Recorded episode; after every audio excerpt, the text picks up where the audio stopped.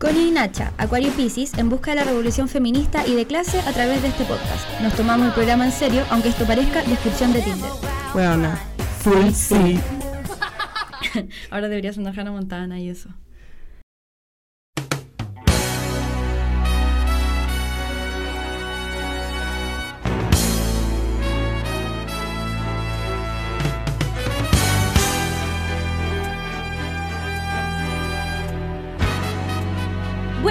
Noches, Chile. Buenas noches, Viña. El beso. Ay, no. Ay, qué lesbiana. El primer beso de animadores mujeres en Viña 2089 mil. Porque vivimos en un país retrógrada. Ese va a ser mi My Kind of Viña del Mar. Por supuesto.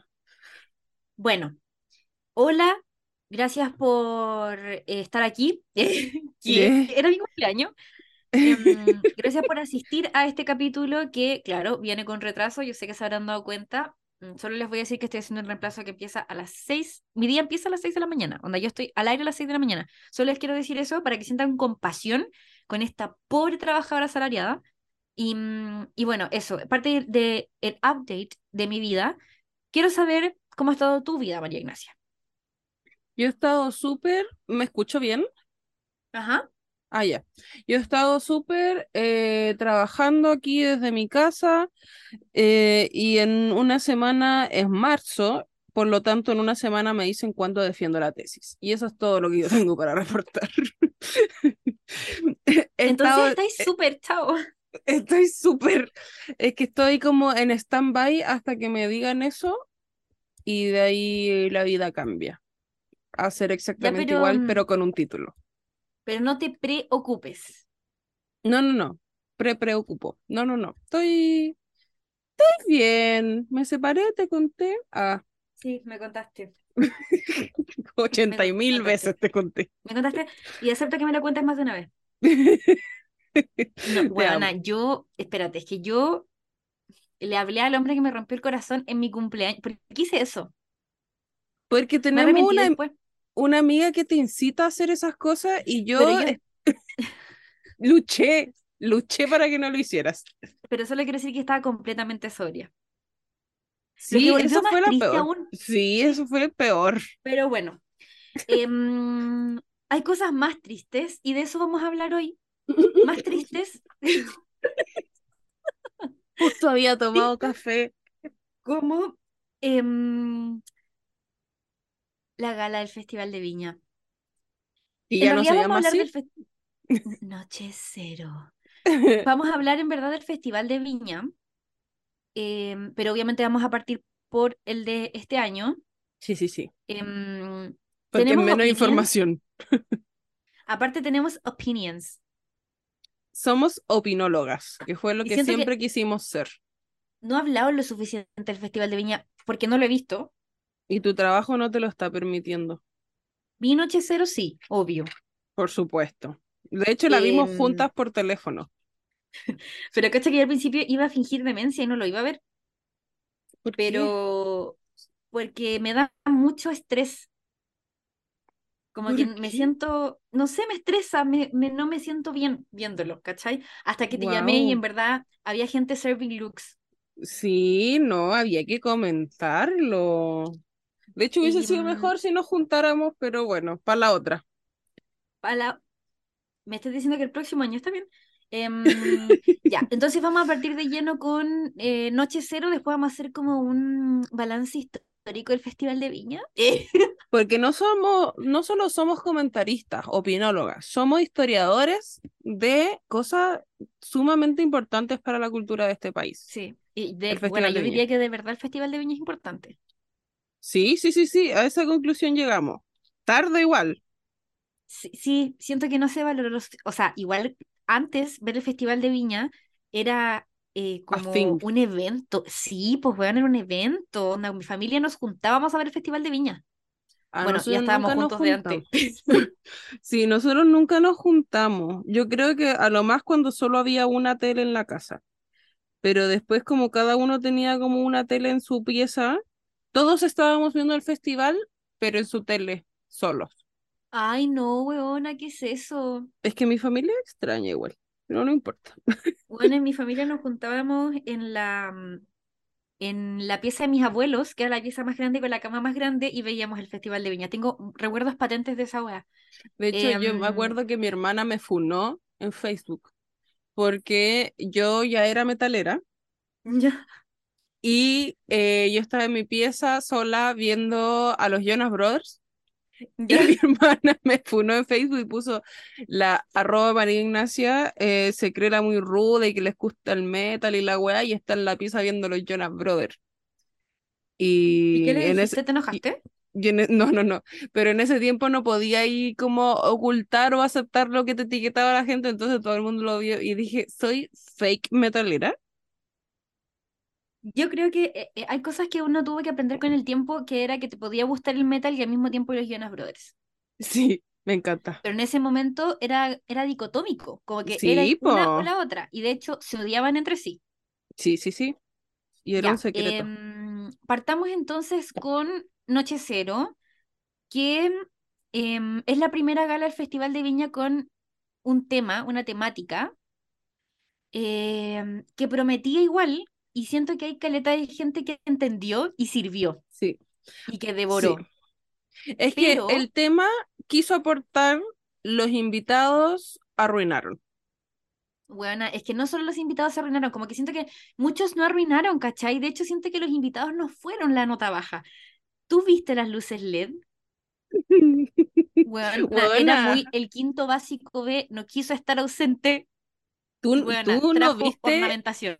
Tú no viste en vivo, porque te lo mandé después, la entrada con el baile, entre comillas, de Tonka Tomesic. Le Esa faltó partir agachado y pararse. Weón, ese baile de alianza ordinario, weón. En donde Es más encima la reina de la alianza azul, quinto B, estaba funada porque se robó la alcancía de la tesorera del colegio y ya no podíamos hacer la gala. Weona, sí, y yo creo que eso fue lo que pasó. Hubo un robo de la alcancía de Viña del Mar, que no voy a decir quién soy, pero su apellido, su apellido empieza con R y termina con Ellinato. Y, y bueno, nos trajeron, es que ¿sabes qué me da rabia? Mira, me da rabia, se me quiebra hasta la voz, porque Eh, no puedo creer que hayan puesto alces de luces LED. Es que tú te lo podías explicar. Es que yo creo que mm, no eran alces, eran renos, porque reutilizaron las luces de Navidad. Eran huemules. Eh, Weona, Chile, Chile, lindo, lindo como sol. de ahí partió mal. Onda, yo vi esa wea y yo dije, bueno, no puedo creer esta wea. ¿Cuánta plata tiene un festival así? Y está bien, tiene menos plata que antes, ¿cachai? Como que están, está más en decadencia que en sus mejores años. Pero bueno, incluso sin las luces LED y con una agua más sobria se hubiese visto mu- mucho más elegante. Pero esa cuestión lo hacía parecer feria navideña. Y se supone que es una alfombra roja de un festi- del festival más importante de Latinoamérica o de habla hispana. De Latinoamérica, parece. Ay, no sé. Pero filo, En donde como lo de tenemos los canales de Telefe. De- no, no, no, no. Me acuerdo cuando al principio decían todos los canales que estaban sintonizando la weá. Y yo así, concha tu ¿Podéis, por favor, esta- opinar de Noche Cero? Ah, Noche Cero, eh, ordinario. Ordinario, eh, habían, bueno, lo comenté en mis historias de Instagram en una calidad bajísima porque mi teléfono está en el doctor, entonces tengo una cámara que es un píxel. Eh, mm, habían looks que a mucha gente le gustaron, eh, que a mí no me gustaron, como el de Princesa Alba, que si bien entendí el concepto, a mí no me gustó, Me da mucha pero... risa que Princesa Alba es Princesa Calva, Princesa Alga, Alga, Princesa Malva. Hoy día, ese, ese día era Princesa Alga porque estaba en tono con el, con la temática. Que sabéis qué me pasó con la Princesa Alba en específico, que te entiendo, Caleta, que mm, prometió mucho y llegó con un taparrabo. Mira, no le quiero quitar el mérito, ¿cachai? Porque obvio que lo pensaron, Caleta, pero como que yo esperaba algo más elaborado que eso. Sí, pues y además como que subió fotos como con yeso en todo el cuerpo, como y todo el mundo así como, ¿qué se va a poner? Y claro, yo después vi el video del proceso del diseñador y todo, y es un trabajo la zorra, ¿cachai? Pero siento que para gala no era. Y siento que Mm. eso no quedó claro en toda la wea, porque todos los invitados fueron a un evento diferente, weón. Pero bueno, pasa hasta en las mejores familias. ¿Tú te acordáis de la última Met Gala? Ah, sí, po. O de, es Sí, que sí, la sí. Met Gala pasa eso como Gilded Age y todos interpretan la agua distinto. O no sé, eh, futurista y todos interpretan la agua distinto. Como que pasa hasta en las mejores familias. Solo que, no sé, bueno, hay gente que, no sé, la Cote López, didn't get it. Sí, es sé, se veía que, hermosa, pero no lo entendió. es que más encima la gala culiada fue un cuico, aprenden que se pueden poner la ropa dos veces también. Y Bueno, full sí. ordinario, pues bueno, a lo único que se lo acepto a, a la gente topo que devoró, le preguntaron por el traje y dijo, este me lo puse en los Oscar. Bueno, ¿te acuerdas cuando Cállate, conche madre. Sí, me acuerdo. Es que bueno, me encanta ese momento. Em, él y también la Kika Silva que se puso el vestido, que fue un poco lo que hizo Kim Kardashian con el, con el vestido de la Marilyn Monroe. Sí, La Kika Silva se puso el vestido de la... Y yo quería que alguien hiciera eso. De la... mm, ¿Cómo se llama? De la Cecilia. Bolocco. Ese vestido que le eligió Máximo Loco, que era el, la transparencia, que dejó la cagá. Y de hecho, con ese vestido, con esa aparición de Cecilia Bolocco en la, en la, en la gala, con ese vestido, es que se decidió televisar las alfombras rojas. Sí, po, porque ahí quedó la cagada y me acuerdo que en los diarios del día siguiente estaba lleno de fotos de la wea. Pero es que, bueno, aparte se veía requia. Y a la Kika igual se le veía lindo. Encontré que ella en- entendió y además lo elevó, ¿cachai? Como que me encantó. Pero igual había vestidos que me gustaron caleta, donde el de la Ana Balmánica me encantó. Me gustó el de Wandimondo. Nacionalicen el cobre. Nacionalizó, weona. Nacionalizó el cobre, liberó a los pobres y hizo la revolución. Puta que Mira, amo a Dimondo, weón. a mí me gustó el de Dimondo, el que más me gustó fue el de la Tita, Ah, ya, el de la... Fue el de la de- titureta, el que era de redes. sí, el de la red. Que más encima esta loca creo que hace un programa en donde recorre Chile. Y, y en ese proceso fue cuando fue, fue conociendo todo Chile y Sí. recogiendo las redes con la que se hizo su traje para la gala. Entonces, como que, Yo loco, muy lindo. entendiste el concepto como lo entendió la princesa Alba, pero lo elevaste al, al nivel de lo que es una gala, po, una alfombra roja, po. Es que, Como que bueno, el s- vestido de, de ella estaba muy bonito. era maravilloso, a mí me encantó. El de ella creo que es mi preferido. Yo igual creo que el de ella es mi preferido. Igual me gustó el de la... Ay, es que bueno, encuentro que todas se llaman igual, no sé bien quiénes son, perdón. Em, pero yo creo que los momentos más memorables... eh, ¿Cómo se llama este, esta persona? ¿Cuál Em, persona? Acabamos de hablar, nacionalizó.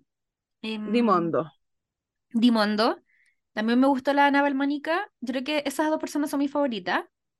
Em, y bueno, la, la titureta que fue mi vestido preferido, pero yo creo que mi concepto preferido fue el de la mm, Kika Silva. Chao, lejísimo. Ah, porque histórico, histórico. Y Otra guay que bueno, no me gustó la alfombra roja, perdón que siempre hablé las cosas que no me gusten. Dilo, dilo. Sí, nos quedamos pegadas ambas. ¿No? ¿No? ¿Yo? Nadie. Ya. ¿Tú? ¿Yo? Em, puta, me olvidé, weón. Ah, que no me gustó que siento que televisaron gente como Nike Vir, weón. Como que, por ejemplo, no televisaron a la Emilia con la Nikki. Como que, weón, esas buenas se, se presentan y no las televisaron. Ya, es que ese es el problema. Eso es lo que, a lo que yo quería pasar.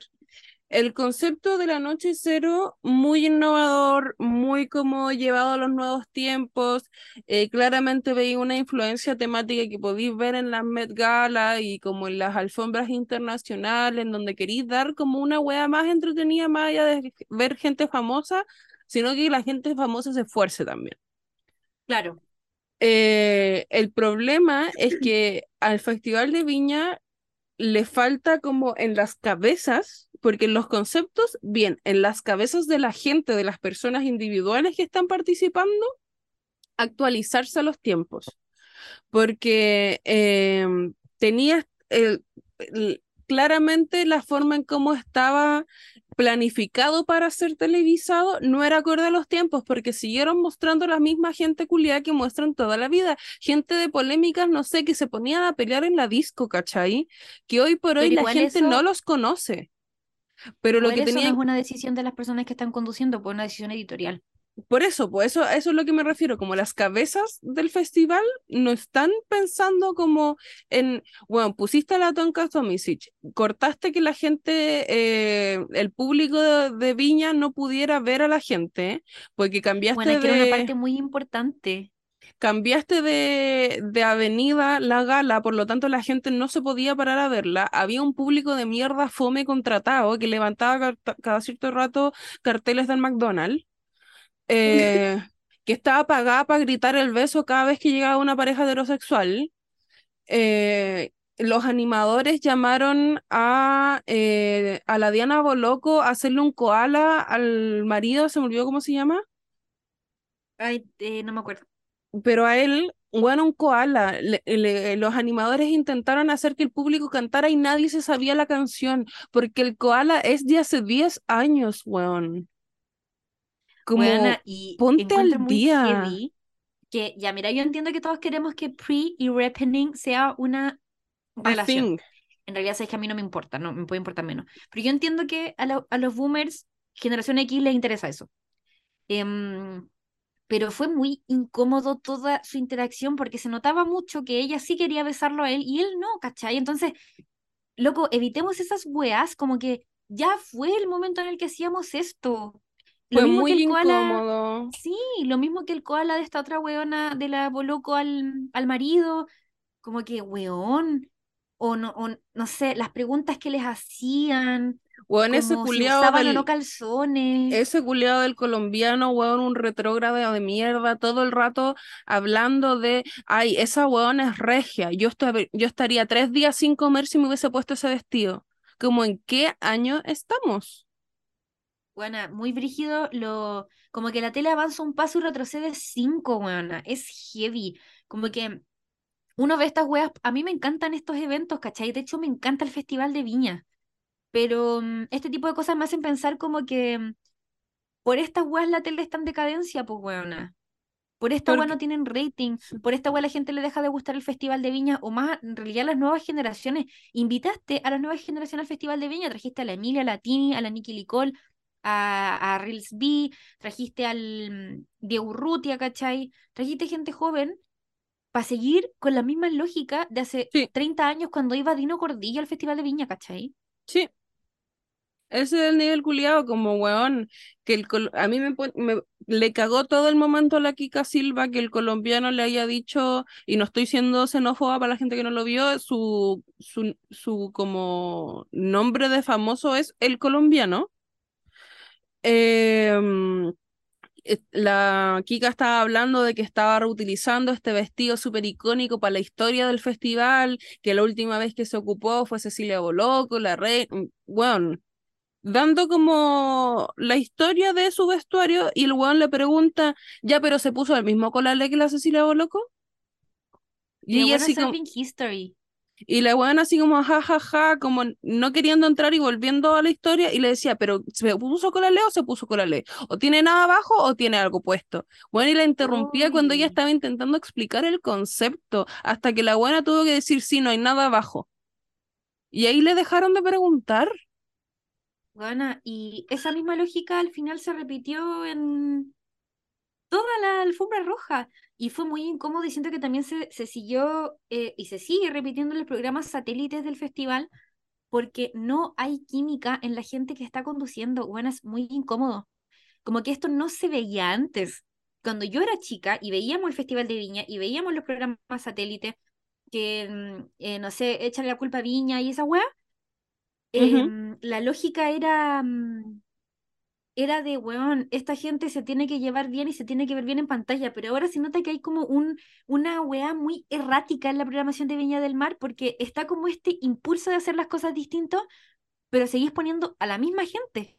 Sí. ¿Cachai? Y no porque el colombiano sea un loco más joven y como de la nueva tele significa que represente las nuevas generaciones, ¿cachai? De Teniendo hecho, tan talentosas como la Lady Ganga, por ejemplo, sí, que ya yo creo que le he tirado demasiada flor en este podcast, pero es una loca que es comunicadora que si bien no estoy de acuerdo con ella en todas las cosas que dice, tiene una lógica de la juventud.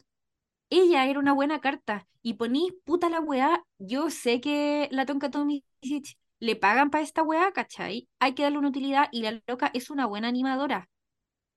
Pero no es ningún aporte, weón. Y, y me, además me da la lata tení, decirlo de esa forma, pero la y, loca, aparte del carisma, no tiene nada más, weón.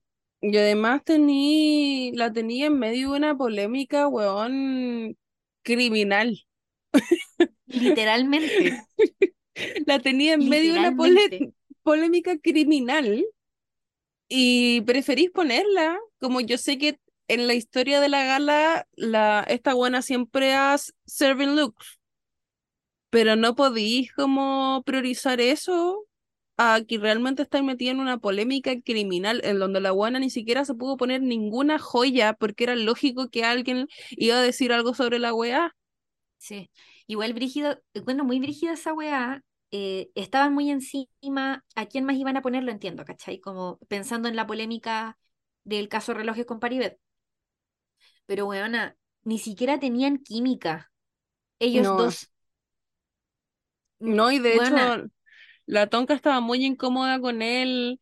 En sí, un principio, eh, bueno, él estaba pasando, parece que pasó un, un hombre en la gala.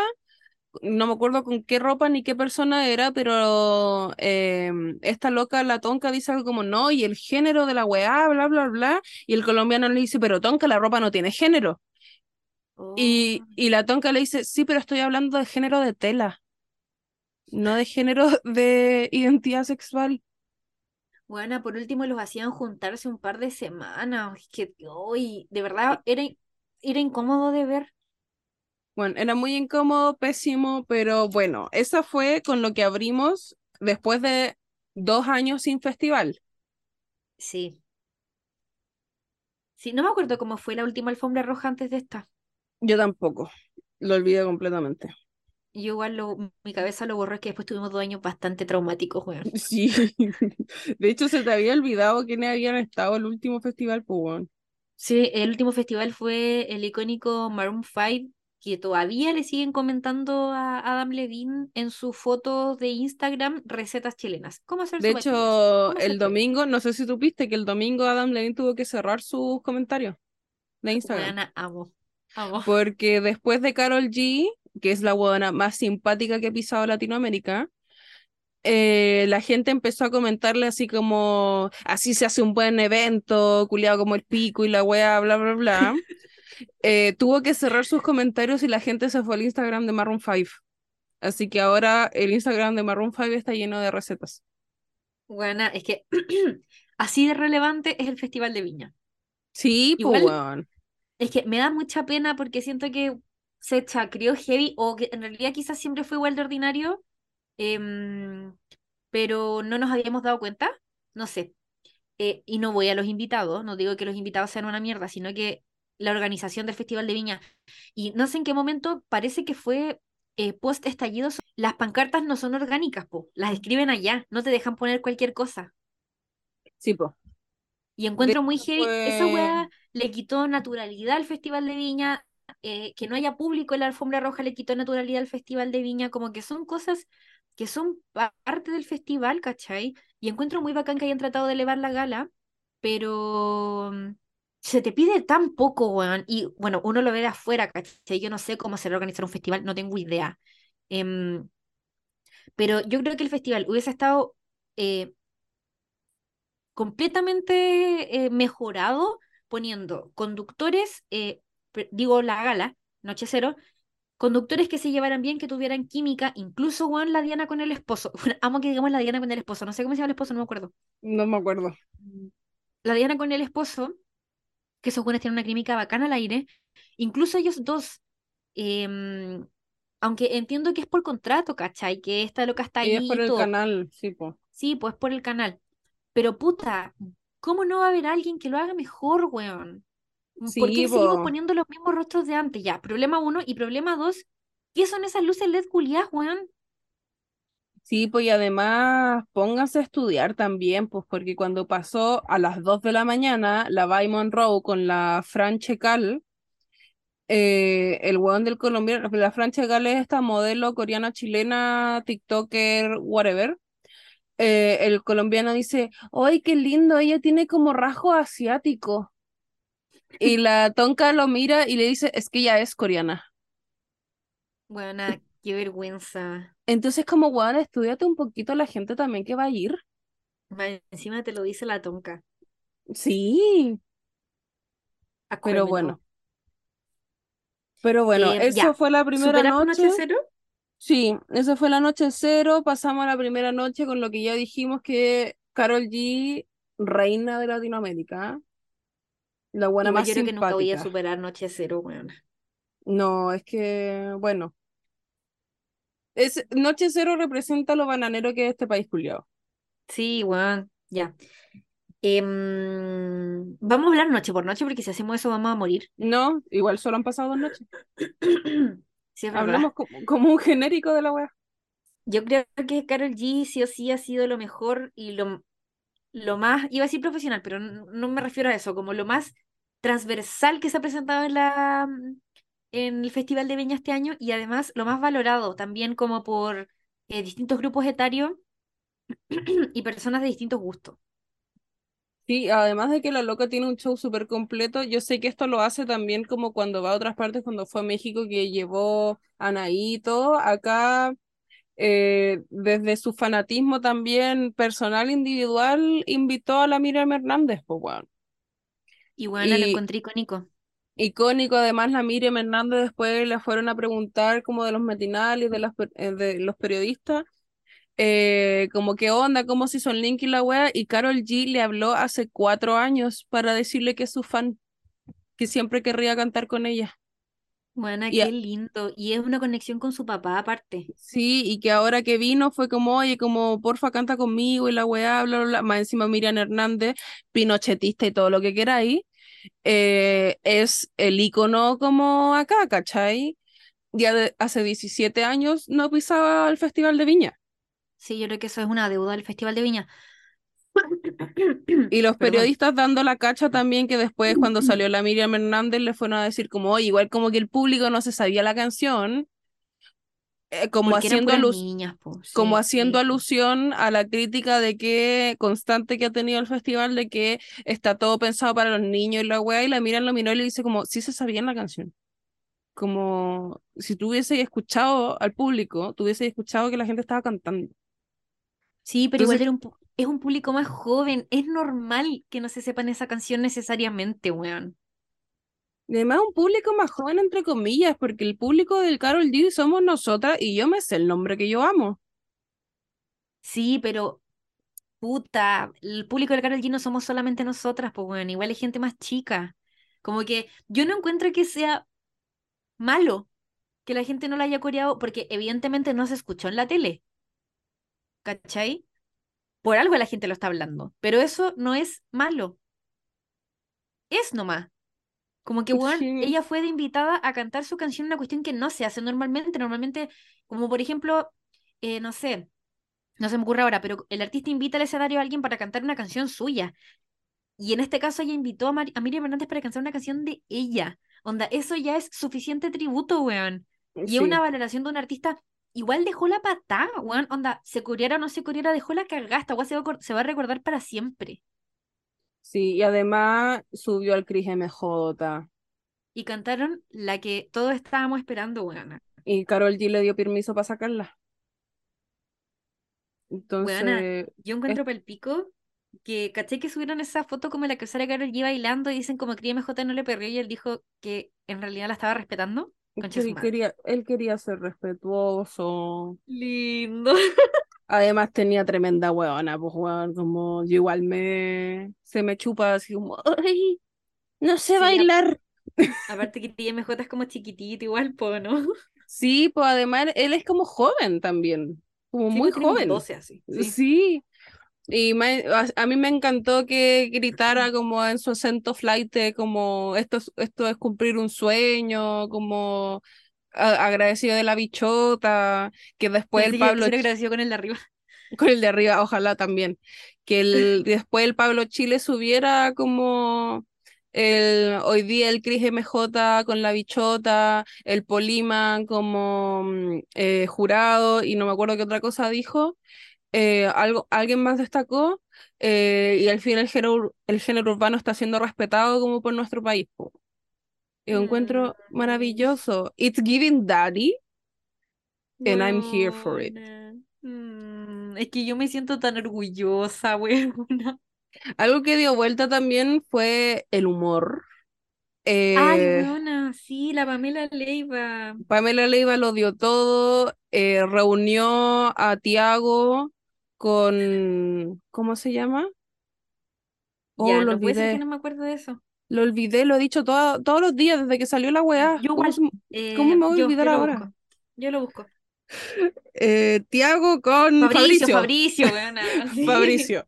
Reunió a, mm, a Tiago con Fabricio, se comió a Gonzalo Valenzuela, eh, habló de su meme de 1810, como, es que encuentro que no puedo creer que de 1810 al Festival de Viña, weona, chao. la loca lo dio todo maravillosa, eh, habló de weas igual como de la gordofobia Sí, y de, del ser mujer y todo, pero desde una postura que para la gente no se entendió como politizada, pero era terrible politizada igual. sí. Pero bueno, igual Y encuentro para el pico que Garota do Puente Alto. Weón, maravilloso. Y eso también da un, un statement de la wea, pues, weón. Obvio que sí, pues weona, obvio. Por... Igual la- creo que la Paloma Salas tuiteó una wea así como, yo, weón, yo con la Pamela Leiva he estado en tal, tal y tal parte Ah, parando sí. vías comunes y la wea y como la gente, no porque uno no hable de política significa que tu discurso no sea, o sea, que tu eh, propuesta no sea política realmente. Es que por- como siempre la tele tirando la nota baja, porque empezaron como, hoy sí, como esto sí es humor de mujeres, como, ¿por qué tienen que hablar tanto de política, de empoderamiento y la wea? Como aquí tenemos un, un ejemplar de, de comedia de mujeres como bien hecho y la wea, bla, bla, bla, no incitando al odio y la mierda sin política, y ahí salió la, la Paloma Sala diciendo como, loco, qué chucha. Eh, y eh, bueno, en TVN, en Buenos Días a Todos, en el Kiwi, se revivieron al Kiwi Buena, y revivieron al kiwi. revivieron al Kiwi y fue a entrevistar a la salida del hotel a la Pamela Leiva. Y cuando estaban hablando de que le bailó al Tiago y al Fabricio, que se comió el Gonzalo Valenzuela y toda la wea, el Kiwi le agarra la cara y le roba un, un beso No te creo. Sin su consentimiento a las 9 de la mañana en la televisión abierta. Bueno, ¿y qué dijo ella? como que se rió como en coma, como que se alejó y le corrió la cara, pero como que se rió y fue como, ah, jaja, ya, chao. Eh, y sumándole a eso, el kiwi, hoy día en la mañana, Ah, bueno, qué bueno, lo estaba justo googleando porque no lo vi. hoy día en la mañana, eh, fue a buscar como, y de eso, de hecho la nota decía como exclusiva, eh, vamos a despertar a Diego Urrutia en su pieza. Se metieron al hotel, fueron a tocarle la puerta, el Diego Urrutia no estaba y venía llegando de carretear del día anterior. el staff del Diego Urrutia como que lo tapó y le dijo como que no va a dar declaraciones, que él solo quiere entrar a acostarse, como que lo dejen tranquilo, que es como súper invasivo lo que estaban haciendo. Eh, el Kiwi empezó a decir que eh, Diego Urrutia llegó en extrañas condiciones a su pieza. Uy, weona, por eso no hay que revivir gente que ya se fue de la tele, weón. Y es como, ya. weón, realmente al weón que invitaron hace una semana de 28 años que dio vuelta todo lo que decían de él, Sí. Se quedó carreteando hasta el día anteri- hasta el, hasta el día siguiente porque se ganó dos gaviotas y el weón le hizo de oro. Como déjenlo tranquilo. Aparte, es mi marido, déjenlo en paz también. Bueno, yo me hubiese curado por él. Como no soy yo la que se ganó la Javieta y me hubiese curado de la emoción. Como, ¿por qué son así, weón? Ay, dando, dando la nota baja. Pero bueno, eso ha pasado hasta ahora en el festival, se ha dado vuelta a todos los malos comentarios. Eh, el, público femenino y el público joven lo ha dado todo. ayer apañaron Caleta al Diego Urrutia. Tini lo dio todo y descubrí que me sabía más canciones de Tini de lo que pensaba. Además, Tini, la... Tini tiene 15 años de carrera y tiene 25 años. Bueno, la Tini devoró palpico. a mí no me gusta Tini, pero weón, estuvo muy bueno. Yo lo pasé muy bien viendo su show y ni siquiera me gusta. Y no alcancé a ver la Emilia, pero creo que también le fue bien. No, no caché. Yo vi al principio y me aburrió porque realmente no me sabía ninguna canción. Y solo la estaba viendo porque es hermosa y talentosa, claramente, pero no me sabía ninguna canción. Eh, y bueno, la primera noche también, la. la eh, ¿Quién estaba en la segunda parte? No me acuerdo. Bueno, pero también fue maravilloso, a todo el mundo le fue... Ah, la Paloma Mami. Salió ah, como el pico esa wea, pues. Salió como el pico, le cortaron el, el show, le cambiaron el sonidista, la wea sonó súper mal, tuvo que volver a empezar en una canción porque se estaba escuchando mal.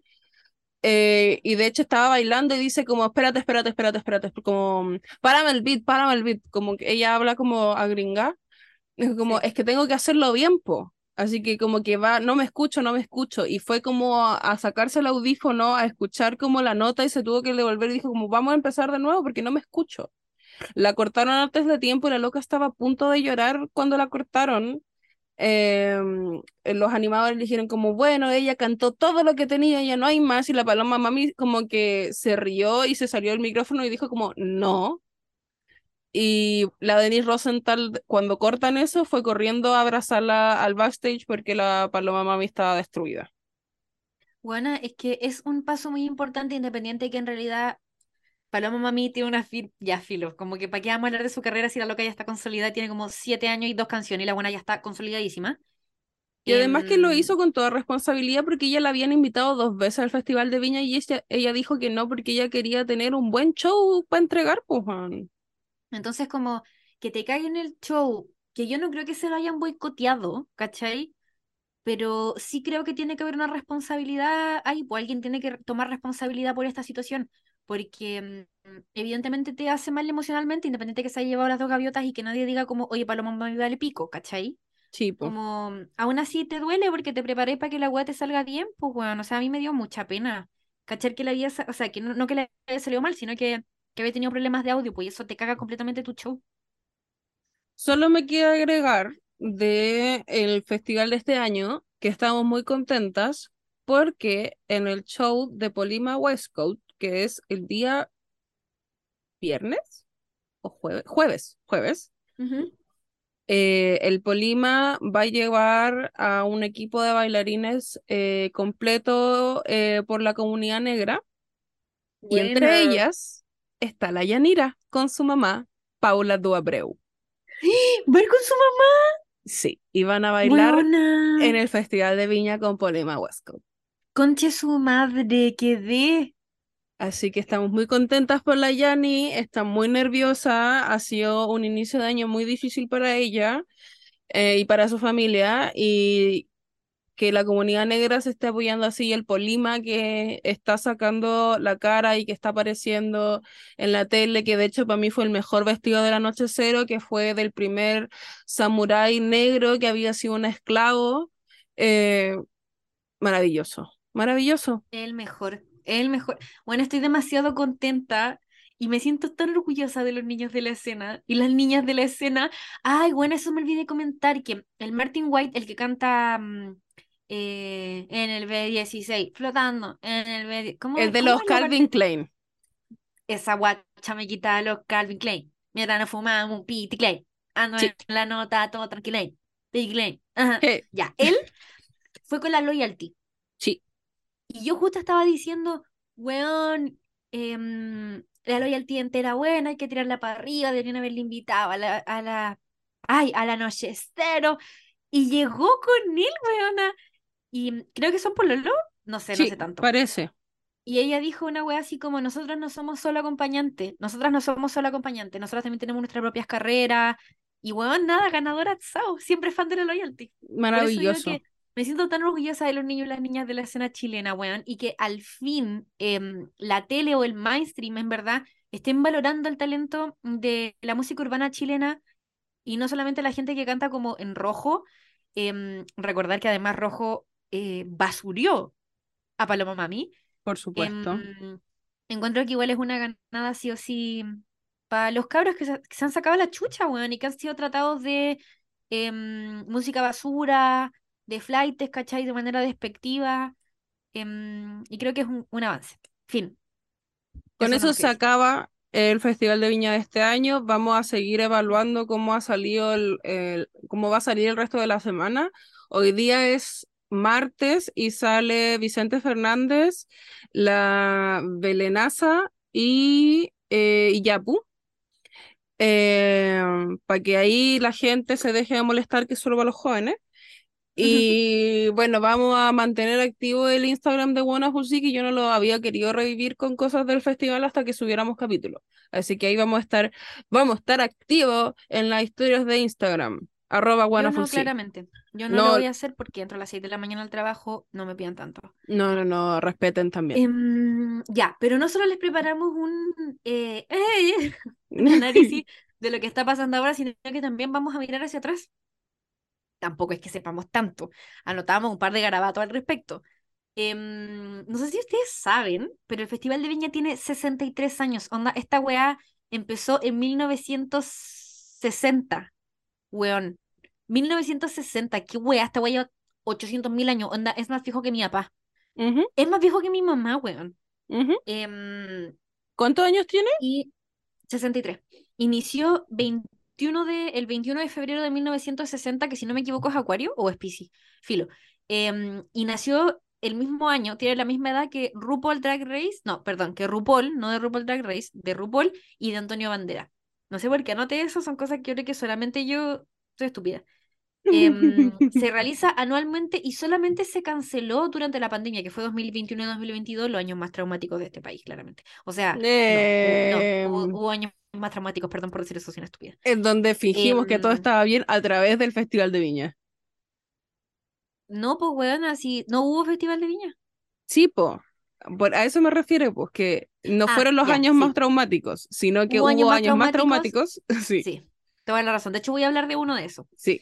Eh, que de hecho es el es The Year. Em, en 1973. La situación se volvió caótica por el choque entre Quilapayún, por un lado, representante de la nueva canción chilena, y por otro lado, los guasos quincheros, opositores del gobierno de Allende. Ambos conjuntos fueron invitados al evento en noches diferentes, y hay un creepypasta, yo no tengo fuente, en realidad lo dice mm, Wikipedia, que la gente en el público se agarró a cachos y que no hay registros televisivos de la UEA, eh, solo registros como mm, de radio, como auditivo. Ah, sí, yo sí he escuchado esos audios. En yo donde no, se, no tenía idea. Donde se escucha como que está la zorra. Yo quiero decir otra cosa, porque me agarró antes de que cambiara el tema. De los 63 años que está el Festival de Viña, 39 eh, estuvieron con Horacio Saavedra la orquesta. Weona, ese viejo es The Historic Orquesta. Horacio Saavedra entró al Festival de Viña como director de orquesta en 1971 y su último año fue el 2010. ¿Y por qué salió? ¿Porque estaba viejito? Ya estaba viejo, pero no lo suficiente para retirarse completamente porque ahora es concejal de Maipú. Pero bueno. ¿De qué? ¿Por qué? ¿Por qué equipo iba a decir? no sé. Me dice como independiente. Pero esas cosas son falsas. Sí, aporto que RN. Eh, ya. Em, ya, y bueno, Wikipedia hace en realidad como una recopilación de huevas políticas porque el Festival de Viña siguió funcionando durante la dictadura. De hecho, em, Pinochet y la Lucía iban a palco a mirar como el festival.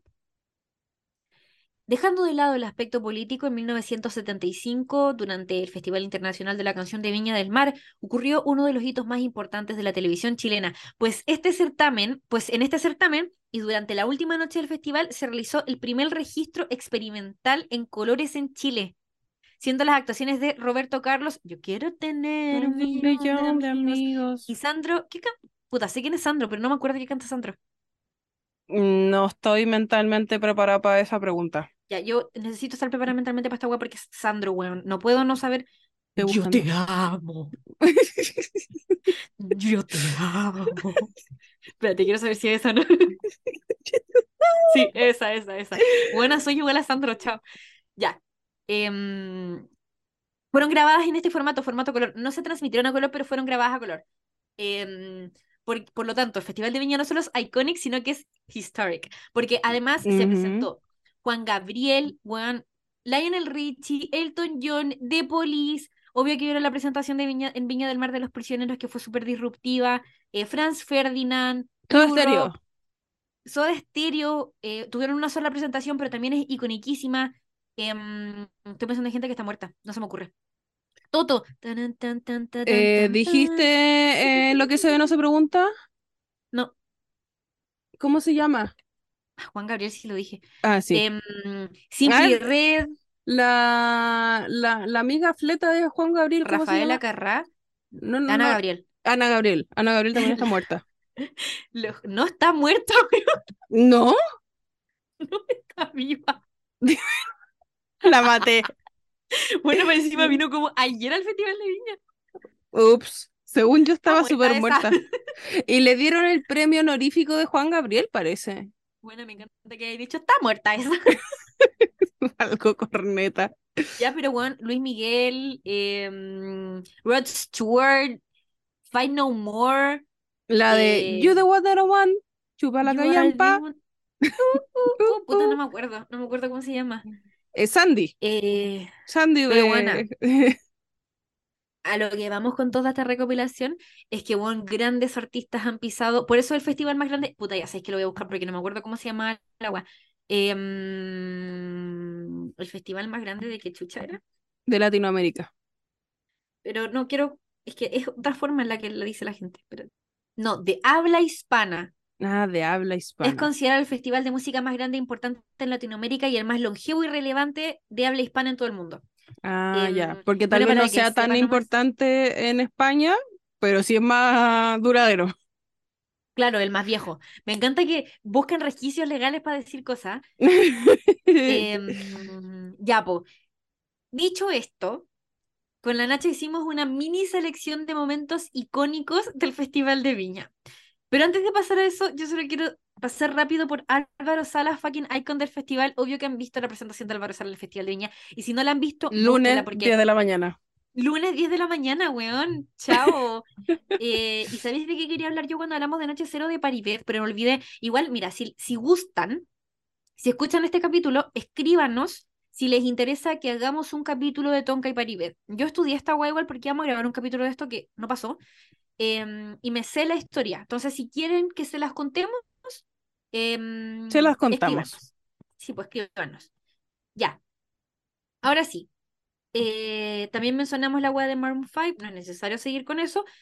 Tenemos cinco momentos históricos del Festival de Viña. Eh, entre la Nacha, no, con la Nacha, la Nacha y yo, ahí sí. Repartimos esta weá para poder explicarles lo que pasó, contarles un poquito. Sé que muchos de ustedes son jóvenes y no saben lo que pasó necesariamente hace muchos años atrás. Entonces, vamos a partir por.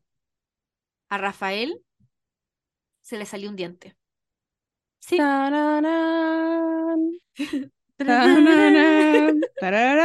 El invitado especial de Rafael fue su diente.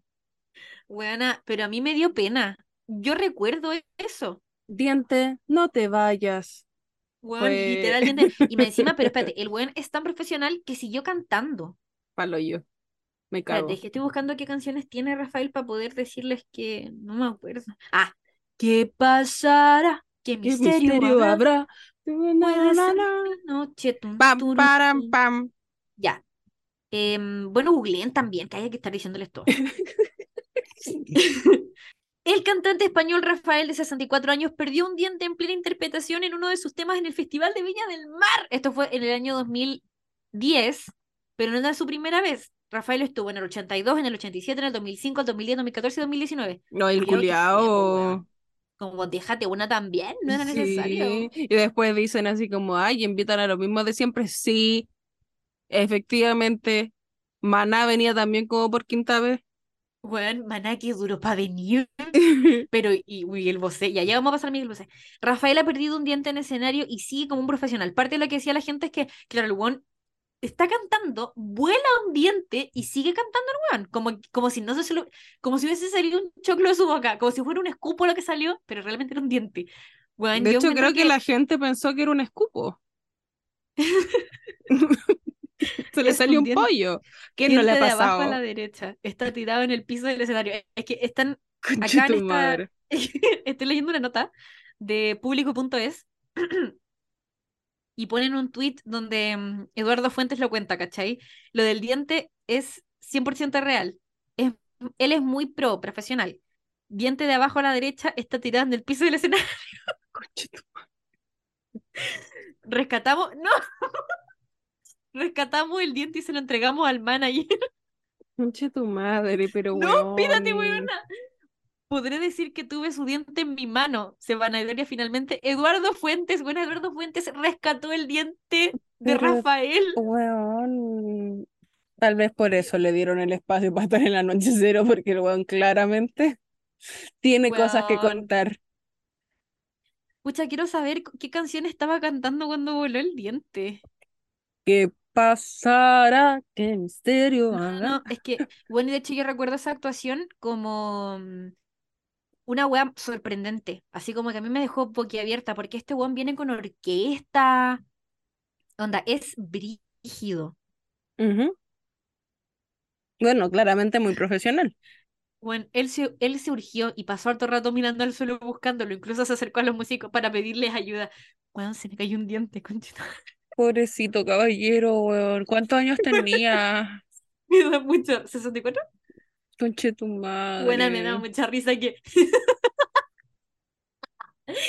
se acercara, imagínate, tenías que correr el micrófono y decir, conche tu madre. Bueno, además muy brígido porque uno dice 64 y dice, wow, wow 64. Bueno, mi papá tiene 62 y no está en esas condiciones. Como para que se le vuele el diente. Sí.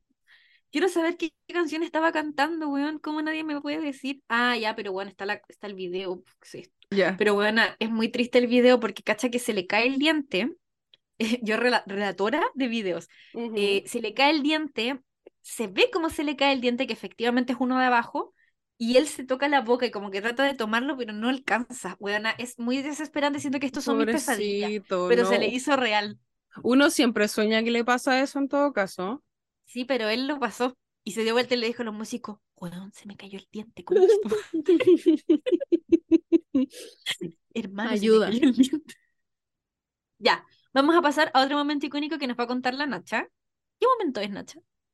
Vamos a hablar eh, cuando en el año 2000 Enrique Iglesias estaba nuevamente en el Festival de Viña y decidió que en base a su euforia y su amor por su público chileno, él iba a darles algo de vuelta.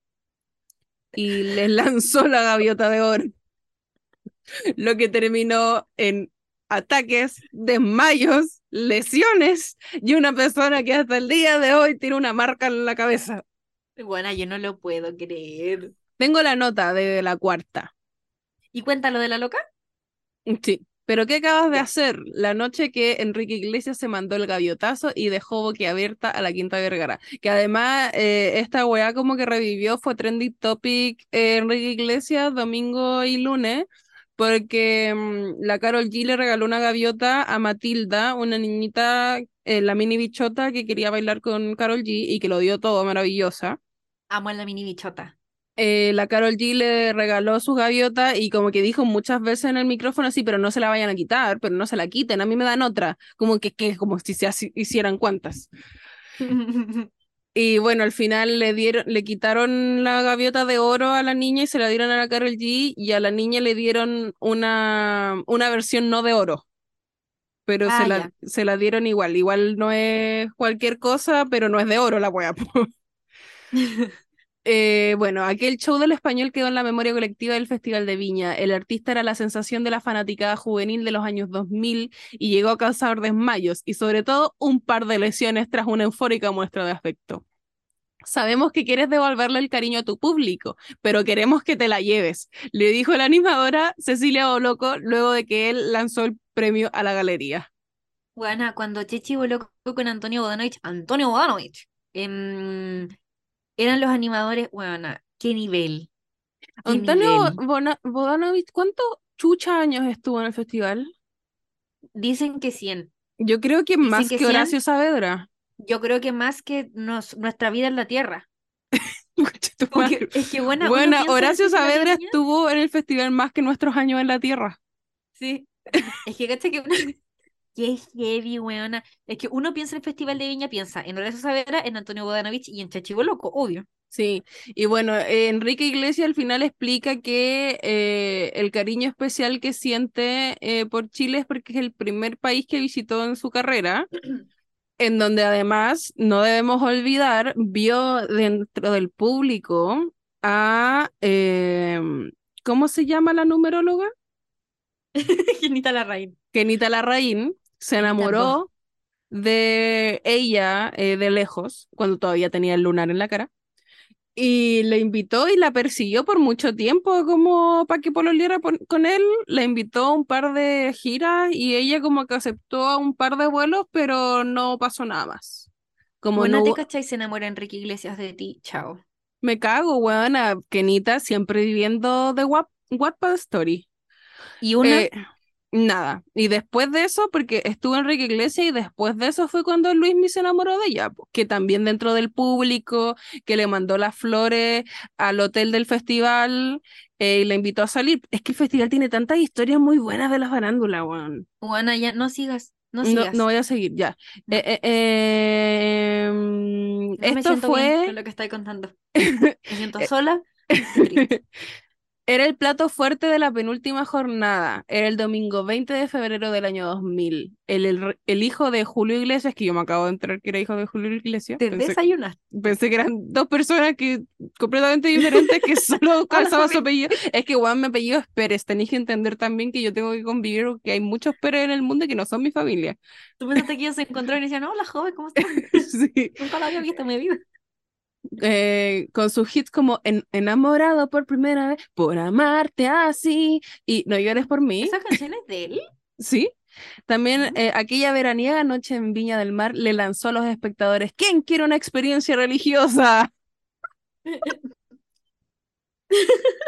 ¡Tu madre! Pero Era bueno, asesino. sí no parece.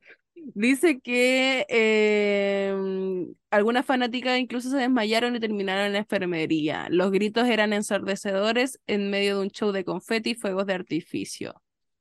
Y eh, la gente empieza, la galería empieza a gritar eh, gaviota, gaviota, gaviota.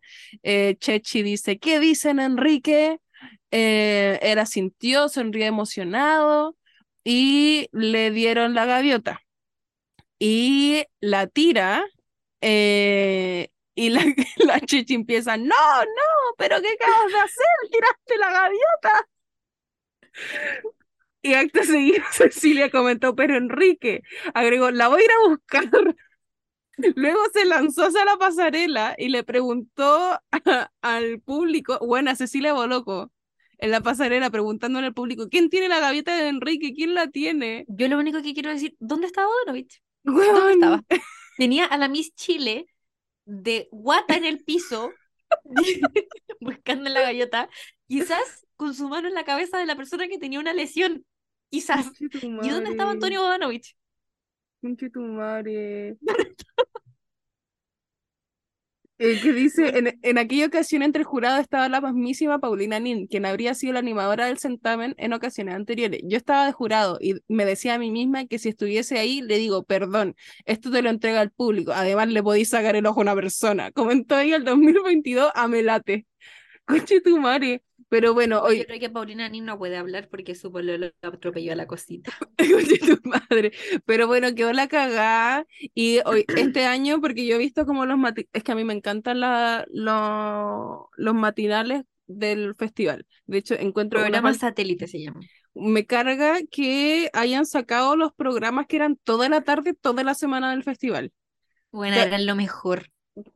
Casi, todos con Raquel Argandoña y eh, eh, Francisca García Huidobro, que la sentí que faltaba en la gala, pero bueno, no importa. Yo igual eh, sentí que faltaba, igual pensaba así como si hubiese estado, igual lo hubiese criticado, porque no. Sí, sí. Yo no veo avance ahí. Pero igual. Y eh, bueno, fueron a entrevistar como al dueño del restaurante a donde van todos los famosos después del, eh, del festival, pues entonces contaban como, bueno, aquí vinieron los Jonas Brothers y tuvimos que cerrar, pero alguien subió una foto y quedó la cagada porque se llenó de niñas que vinieron a ver a los Jonas y le preguntaron como, ¿cuál es la mejor anécdota que podéis contar? Y dijo, puta, que después de lo de Enrique Iglesias, eh, vino para acá y como que la cena fue completamente el silencio, así que Enrique Iglesias estaba muy avergonzado, estaba para el pico y solo se quería ir de Chile. Ya, pero que le da color. Buena, pudo haber matado a una persona. Bueno, es que encuentro que fue súper estúpido, weón. Y mira, yo tengo otra wea respecto a esto, porque cacha que tengo una nota de Mega donde tienen el relato de carabineros.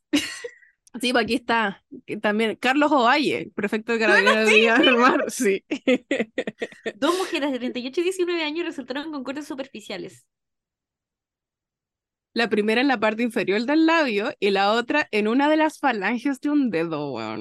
Por su parte, Enrique Iglesias, acompañado de una de las admiradoras heridas, la llevó identificada como Ariana, solo se reservó a comentar no soy perfecto sobre el escenario. No si nos dimos cuenta, Enrique. bueno, me encanta cómo lo escribió esta, esta la cuarta, porque dice, bueno, em, Carlos Ovalle, perfecto carabineros de Viña del Mar, declaró que el gavetazo del cantante, dos mujeres, bla, bla, bla, bla, La primera en la parte inferior del labio y la otra en una de las falanges de un dedo, considerando que la estotilla tenía dos puntiagudas alas plateadas. Nunca me había dado cuenta. Nunca me había dado cuenta. Pensé que era un ornitorrinco lo que estaba ahí arriba. ya, pero eso, eso pasó en el año 2000. Que bueno, era el nuevo milenio. Tenía que pasar algo así. Es que qué estúpido, estúpido. Mira, yo recibí la gaviota cuando la lanzó y después de entre ir y venir me golpeó con ella en la cara. Pero ahora estoy bien. Y al lado de Enrique, dijo Oriana, quien además recibió un par de discos autografiados y calificó la situación como una experiencia religiosa. Es casi una experiencia religiosa. Una se conforma con tan poco, weón. Juana la cagó, la cagó. Onda, tu ídolo. Igual, mira. Si a mí, cuando yo tenía 13 años, Justin Bieber me tiraba un una moto sierra encendida, yo se lo iba a agradecer. Bueno, y además dice antes sobre el em, escenario. entonces con. Espérate, ¿me quedé pegada? Yo creo que sí, porque sí. Ahora sí. Bueno, que antes de que cambiara el tema, para finalizar, que dice, la nota finaliza diciendo, antes sobre el escenario, Enrique, desconcertado, sin saber qué hacer, había declarado, es la primera vez que regalo algo y lo tengo que devolver. Pero señor. ¿Cómo va a ser la primera vez que regaláis algo, weón, cagado? ya. No sé, Enrique no está bien, weón. No está bien. Nunca estuvo bien. Enrique is not okay. Igual yo quiero recomendar una canción de Enrique Iglesias que no sé si es de él, en verdad, pero él está en esa canción que se llama Heartbeat. Em, bueno, después me dicen si les gusta. Yo me voy a remontar al año 2000. Se me salió la página. no me voy, a remontar a nada al año 2006, cuando un hombre que cambió la historia de nuestras vidas, de Latinoamérica y del género urbano, fundador, fundador del reggaetón, se presentó en el escenario de Viña del Mar, en este sucucho llamado Chile, Daddy Yankee. Y todos nos acordamos del, festival, de la presentación de Daddy Yankee por varios elementos. Uno de ellos es que bajó en un trono desde el techo, weona. Chao. No, y la presentación de Sergio Lago. Eso te iba a decirte yo. Decía Sergio Lagos, mira, en cierta forma todo es vanguardia en Viña 2016. Daddy, usted tiene usted tiene la última palabra, decía Sergio Lagos, acompañado de Miriam Hernández en la penúltima noche del festival de ese año. Ya. Miriam Hernández también era una buena animadora. Bueno, es que Sergio Lagos igual, Sergio Lagos era un buen animador de... Y la gente dudó de él porque era muy joven, pero la weá de Daddy Yankee fue un antes y un después. Descendió de los cielos, sentado en un trono dorado, weana, que era un ángel caído del cielo, se vistió con todo el estilo gangsta. No, sé si es la mejor redacción, pero bueno. Con ropa ancha, cadenas, lentes y un durac blanco. Además, no sé si eso está bien, weón. No, pero whatever. Sí, eran otros tiempos, ojalá te lo saques. Además, la presentación se acompañó de bailarinas y motocicleta. ¿Había motocicleta? Sí, lo había. Conche su madre, pero súmale más para que mi gata me los motores. Yo tenía aproximadamente cero años y ya estaba perreando. Lo lamento. Pero yo creo que ya, si bien el trono es icónico, la presentación de Sergio Lagos es más icónica. De hecho, ahora que em, se rumoreaba que Daddy Yankee iba a venir de nuevo al Festival de Viña, que no hubiese estado nada mal, em, se estaba pidiendo que Sergio Lagos lo presentara, pues bueno. Sí, sí, sí lo vi. hubiese sido bacán. Pero bueno, ¿cuánto se ha escuchado el pueblo de Chile? Pues bueno. La resentía culia. Pero es verdad, es verdad. Bueno, mira, me metí, eh, Sergio Lagos dice, me metí en sus discos y por ahí agarré este álbum en el cual hablaba de su barrio y parafraseé algunos textos mezclados con otras líneas que yo ocupaba en esa época con mis amigos cuando íbamos a fiestas decía yo Culus Póculo, em, y cantábamos todos juntos y de ahí ocurrió que yo también era una manera de homenajear a los freestylers.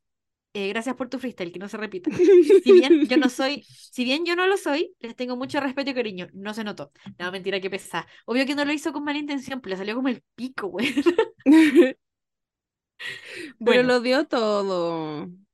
Es que bueno, a mí me encanta esa presentación. Amo el show completo de de Yankee en el Festival de Viña. Sí.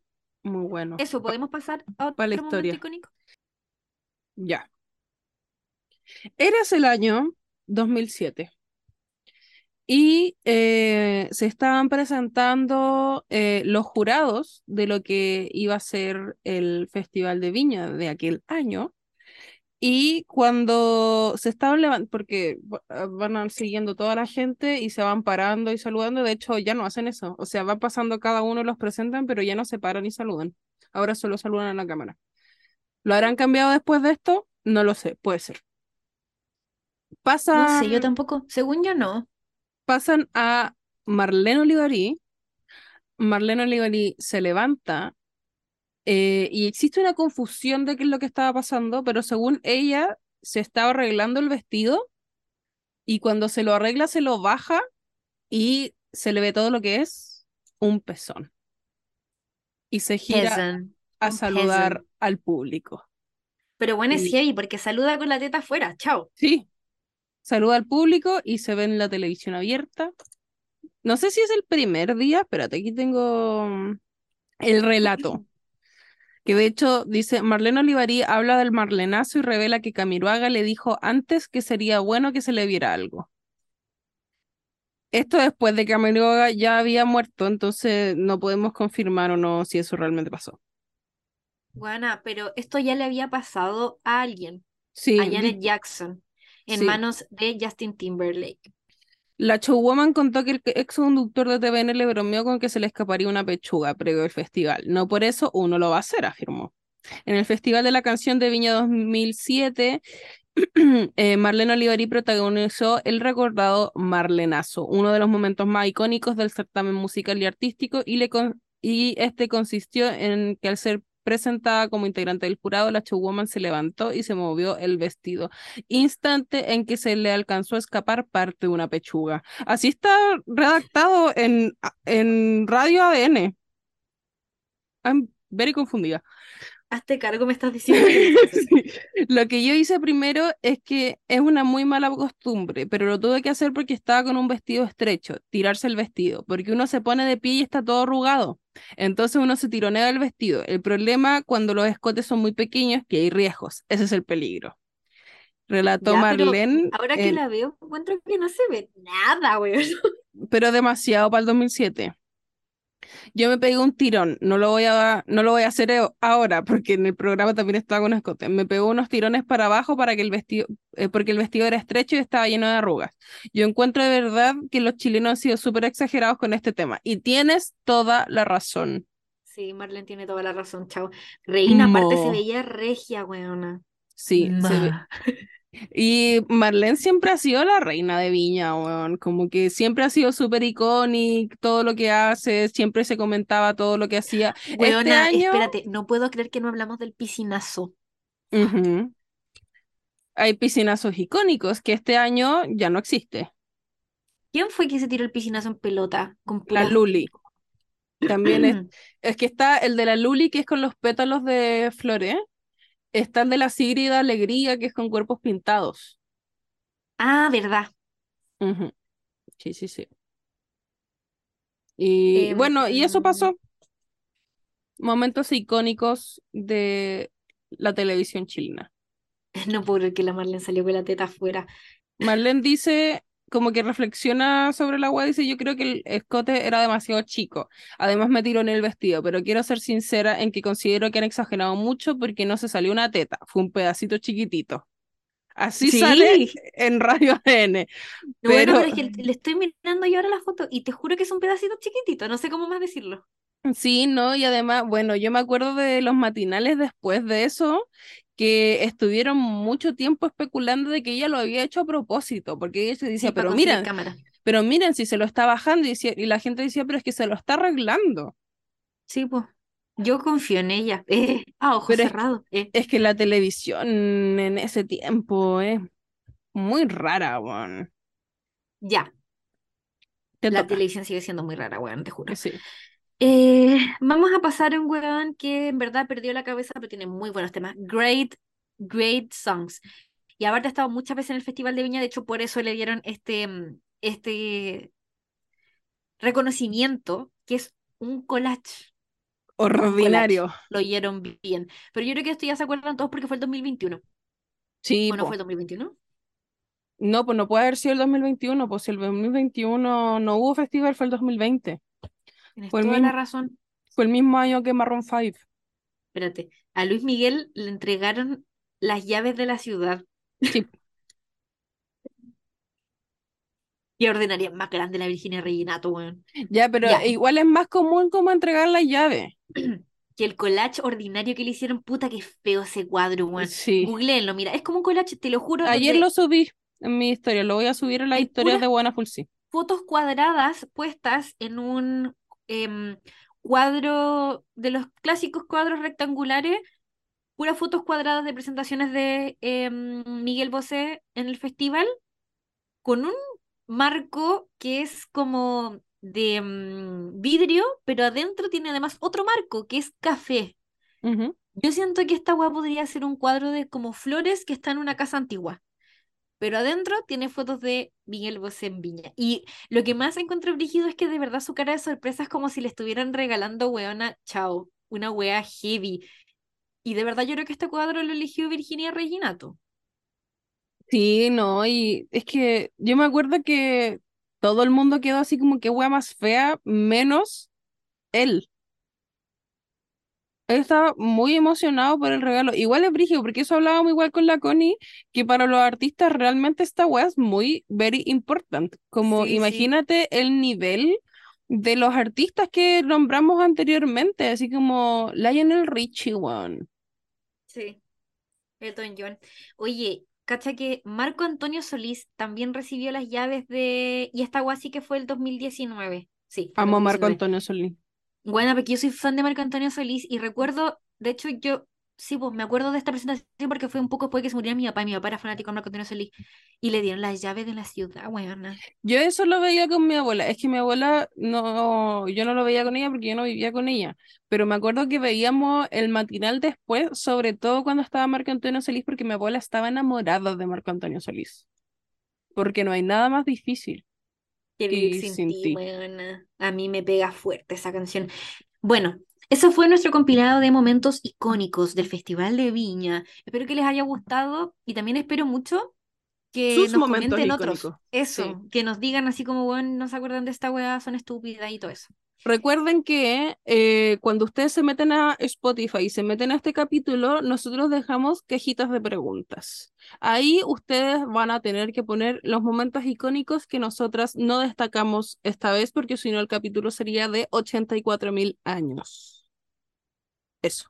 Eso. Y si tienen alguna queja, bueno, em, a la FIFA. Eh, ya. Pasamos entonces ahora a Weona. Full, no. no.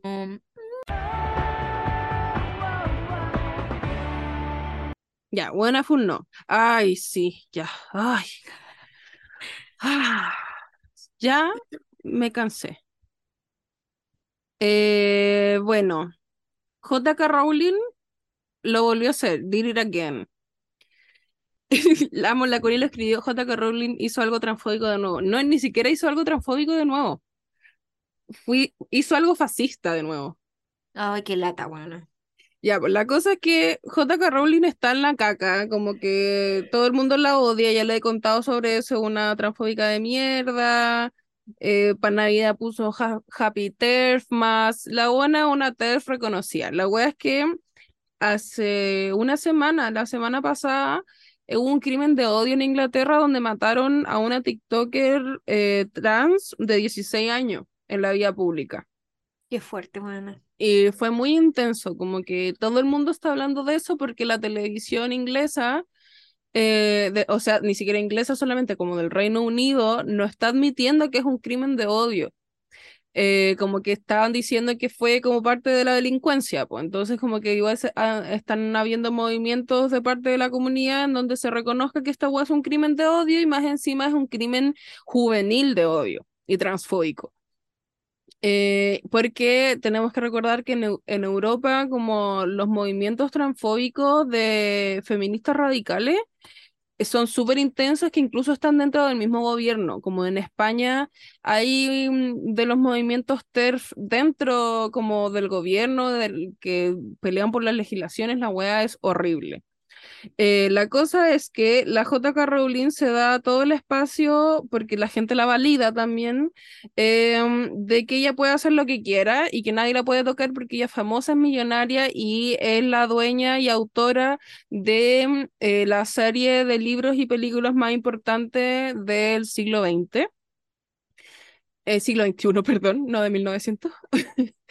eh, y puedes decir los siglos que y lo que pasó fue que, bueno, tal como hay una campaña como para defender a la JK, hay una campaña para hacer la pico de la que yo soy parte.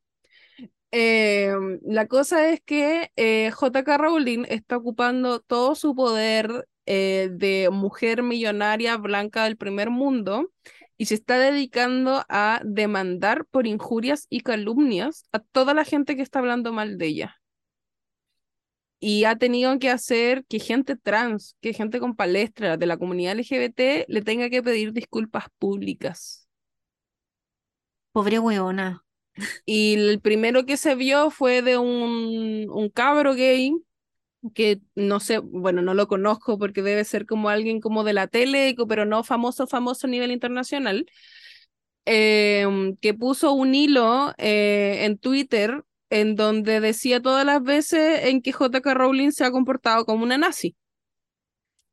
Eh, y la loca lo demandó, el loco le tuvo que pagar plata y tuvo que pedir disculpas públicas a través de un hilo de Twitter como diciendo como que se arrepentía de que nunca quiso decir que J.K. Rowling era nazi, que ella nunca ha demostrado como formas de ser nazi, la wea, como que tuvo que retractarse de todo lo que hizo en su hilo.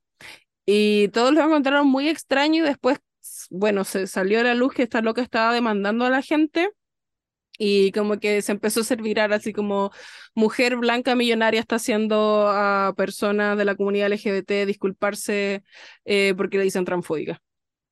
Esa hueá igual es un abuso de poder heavy, como pero la plata para hacerlo. Sí, sí, paloyo, paloyo, paloyo. Así que eso hizo JK Rowling esta vez y eso es nuestro primer hueona full. No. Siento que eso es como cuando funaban a los hueones que tenían plata o que los papás eran abogados y, y mandaban y Pasó, lo vi.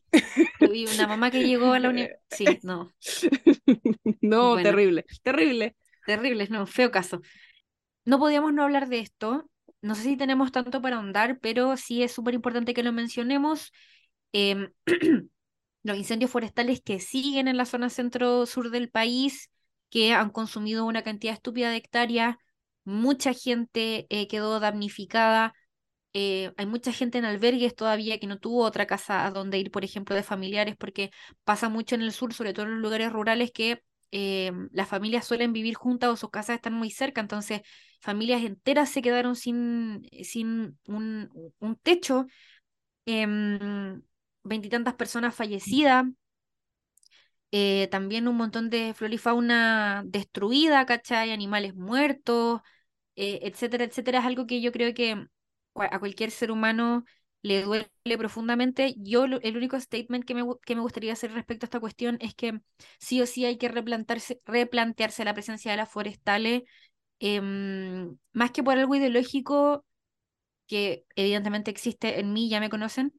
em, por la vida, por la vida de las personas.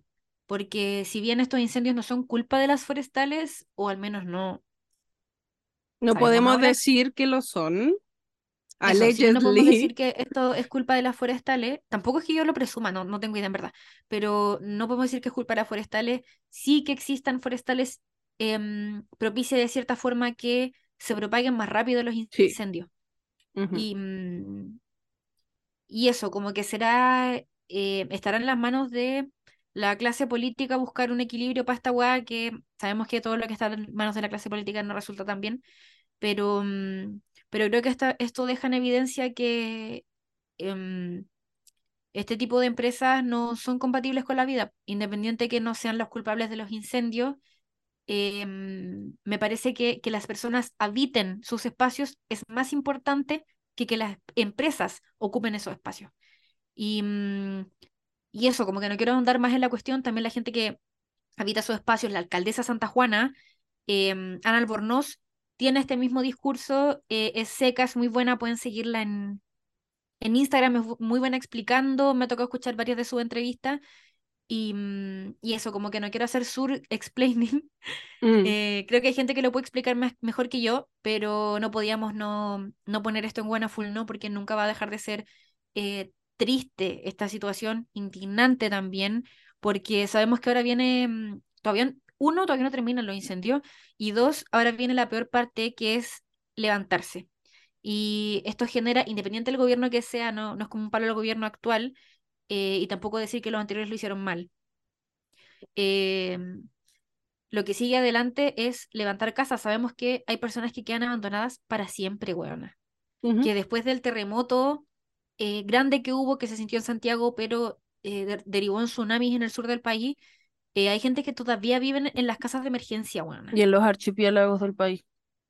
Entonces, sabemos que viene la peor parte y, mm, y nada, como ojalá algún día entendamos que el sistema productivo chileno no es compatible con la vida de las personas.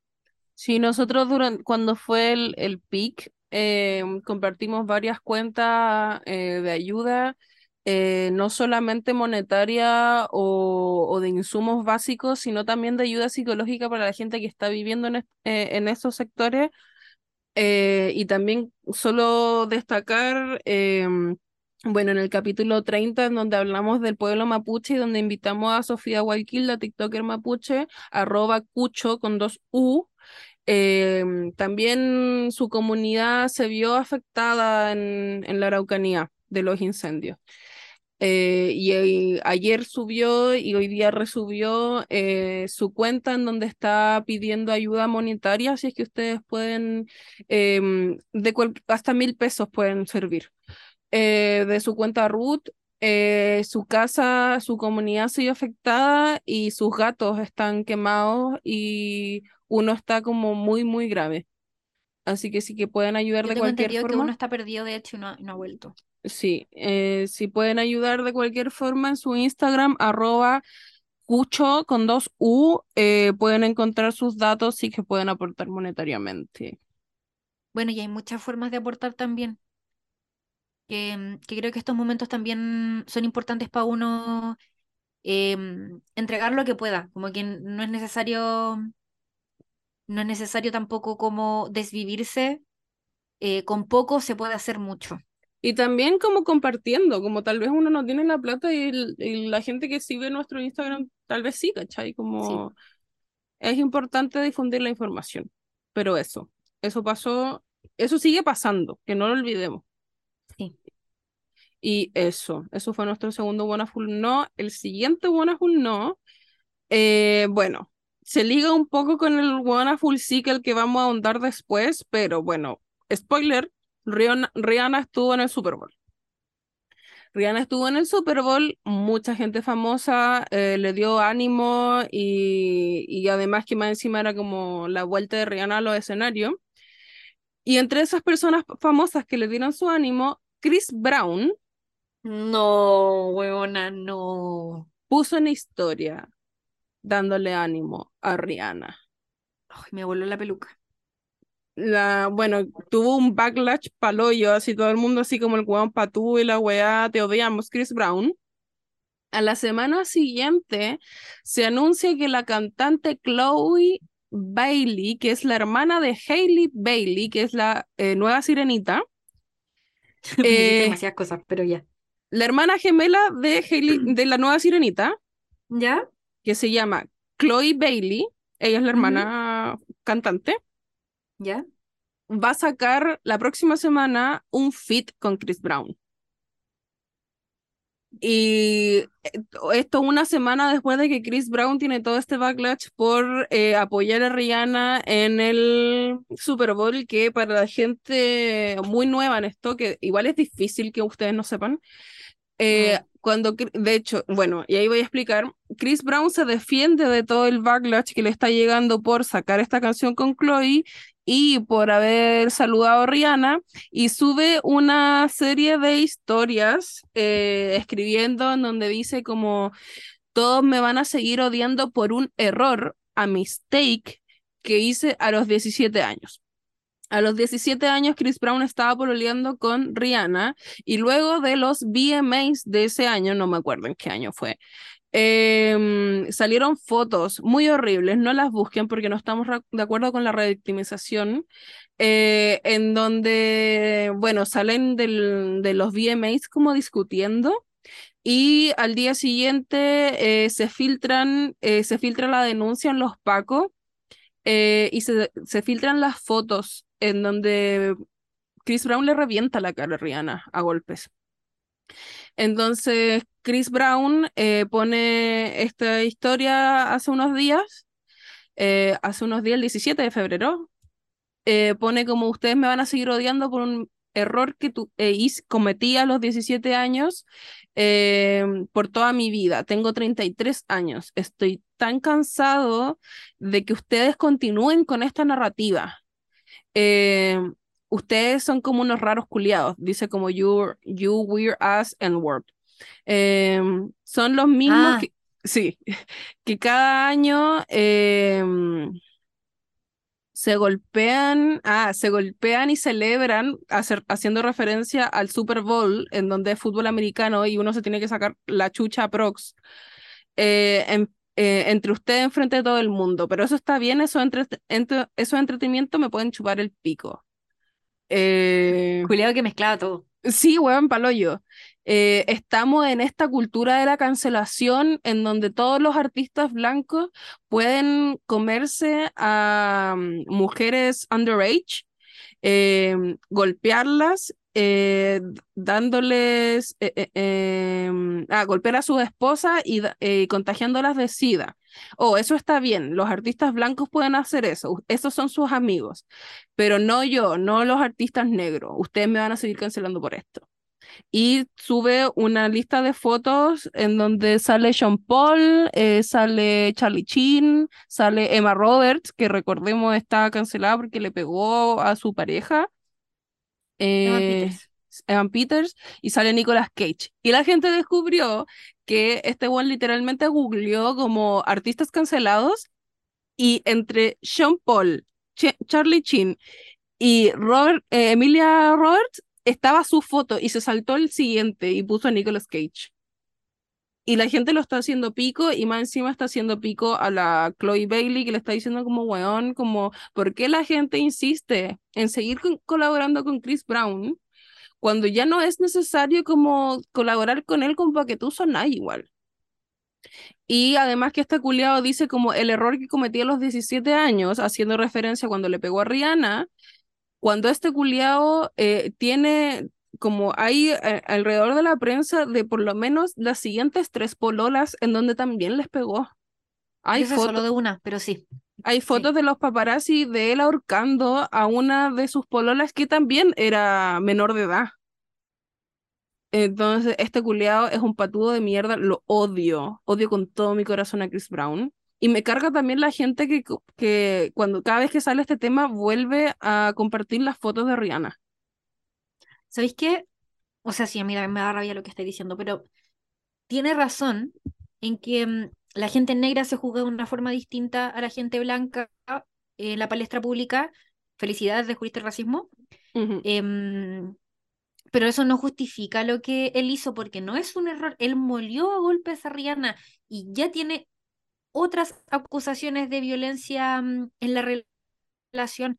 Entonces, no es un error. Y yo creo que sería súper distinto si él hubiese ido, por ejemplo, a terapia, ¿cachai? Hubiese hecho una rehabilitación em, y hubiese subsanado de alguna forma esa situación, pero no lo hizo. Entonces, estoy hablando de un artista que reproduce violencia física hacia sus parejas, que sí merece pagar por eso, ¿cachai? Y que yo sepa, él no ha ido preso por eso. Parte de la funa o esta cultura de la cancelación es que esa gente reciba un castigo. Mm por lo menos social, si es que no van a recibir un castigo legal. Sí, esa, es la, idea de la funa. Este buen viene y se queja cuando sigue facturando, se siguen haciendo featurings con él, weona, se siguen escuchando sus canciones. Ese loco tiene canciones famosísimas por las que tiene que seguir ganando plata. No weís, po, weón. No weís. Como yo entiendo que la gente es patúa y todo y que muchas veces cancela y critica por cosas que hasta ellos mismos han hecho, pero este no es el caso. Sí, además es el pico porque la gente suele ocupar mucho como eh, justificación de seguir como apañando a este weón, que hace algunos años, no me acuerdo en qué año fue, eh, Rihanna tuvo como su entrevista a profundidad con Oprah, en donde Oprah le pregunta sobre la situación que pasó con Chris Brown y ella dice que lo perdonó, que lo perdonó porque, porque él, igual que ella, no vienen de orígenes blancos de privilegio, en donde viven en culturas de violencia. Eh, y ella como que decidió darle la oportunidad de cambiar porque ella lo ama y siempre lo va a amar, que es su amigo, y que ella le da la oportunidad del cambio también y del aprendizaje. Y eso lo entendimos cuando recién salió esta entrevista.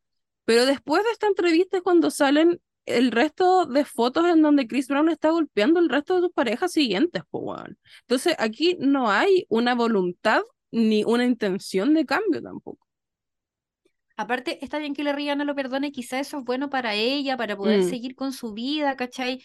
Etcétera, etcétera. Pero eso no significa que el one, por ejemplo, no represente un peligro para el resto de sus parejas, em, o que no sea em, como un peligro para la sociedad. No sé cómo explicarlo. Es que es un peligro para la sociedad, pues si no le podéis dejar de pegar a tus parejas, como claramente sería un peligro para la sociedad. Hay un problema, sí. obvio, obvio que sí. Entonces, como que siento que va por carriles separados, no... Porque que Rihanna lo perdone no significa que él haya realmente cambiado, ¿cachai? Yo creo que eso igual es discutible, si pensamos cambiaste o no cambiaste, ¿cachai? No, no sé, es lo mismo como Scott Disick, ¿cachai? Como que, mm. no sé, podemos discutirlo. Eh, pero él ni siquiera ha mostrado como eh, lamentablemente, lamentablemente cuando eres un personaje público, no basta con que tú cambies en tu interior y que tengas un cambio como filo espiritual. No, tenés que mm. demostrar que hiciste un cambio y que te convertiste en una mejor persona. Y por eso también, hueones como Brad Pitt, em, creen que después de haberle pegado a su hijo en, en un avión y haber abusado eh, física y psicológicamente a Angelina Jolie, como que puede decir, no, yo fui a rehabilitación y se me pasó y la wea, ¿cachai? Y que salga gente como Margot Robbie, como a joteárselo como en público, así como, ay, sí, mi sueño siempre fue comerme a Brad Pitt. Pero al menos, al menos, bueno, Brad Pitt tuvo la decencia de inventar un proceso de rehabilitación, sí. ¿cachai? Chris Brown ni siquiera hizo esa wea. Entonces, como, bueno, y, y, claro, uno nos está diciendo que, mm, o al menos en este espacio en el que estamos comentando que Chris Brown es peor que Brad Pitt, como que para mí son la misma basura. Mm, fin. Bueno, y para hacer la transición del Wonderful sí a Wonderful no, que me acabo de dar cuenta que no lo mencioné cuando estábamos hablando del festival, quiero agregar mi último Wonderful no, que es muy cortito. que es lo que te iba a contar y, que te dije que quería contártelo en vivo. ¿Ya?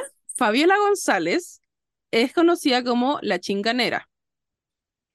Ella salió en, el, en La Voz de los que Sobran para hablar sobre, su sobre la presentación eh, de Carol G con Miriam Hernández y Cris MJ, porque ella es artista, quería hablar del Festival de Viña, de la vuelta del festival, bla, bla, bla. Y Fabiola González criticó duramente a Carol G. ¿Tú sabes por qué, Constanza Vargas? ¿Por qué? Porque Carol G no mencionó los 50 años del asesinato de Víctor Jara. Ya, pero. Y yo te quería preguntar, Fabiola, ¿qué tenía que ver? Yo te quiero preguntar. ¿Qué tenía que ver? ¿Qué tenía que ver, Carol? Tenía que ver. Como ya te creo la crítica al Martín Cárcamo, como a los animadores cuando inició la weá, como a la producción, a Bizarro, como, pero a Carol G. I'm very confundida siempre las mujeres tenemos que cargar con esa weá. Mira, yo creo que sí debería pasar. Quizás lo hagan los jaivas hoy. Sí, yo creo. Más ad hoc encuentro. Pero ¿qué tenía que ver Carol G? ¿Qué tenía que ver? Capaz que Carol G ni sepa quién es. No, sí debe saber. Pero. Pero digo, no es una obligación saber Sí, y además, como yo creo que sí debe saber porque, pero ¿por qué lo comentaría en su show? No, no entiendo cuál es el, vínculo que pensó que, que había, Fabiola. What's, what's, what's the, the thing? De hecho, el festival, La Voz de los que Sobran subieron el clip así muy orgullosos, así como la crítica que nadie quiere escuchar y la weá, y se los hicieron pico, así como weón, ¿qué mierda tenía que ver Carol G? Y lo borraron, lo terminaron borrando. Qué bueno que lo borraron, se dieron cuenta que era una estupidez. sí. Pasamos a. Weona. Weona. Full. Full sí. sí.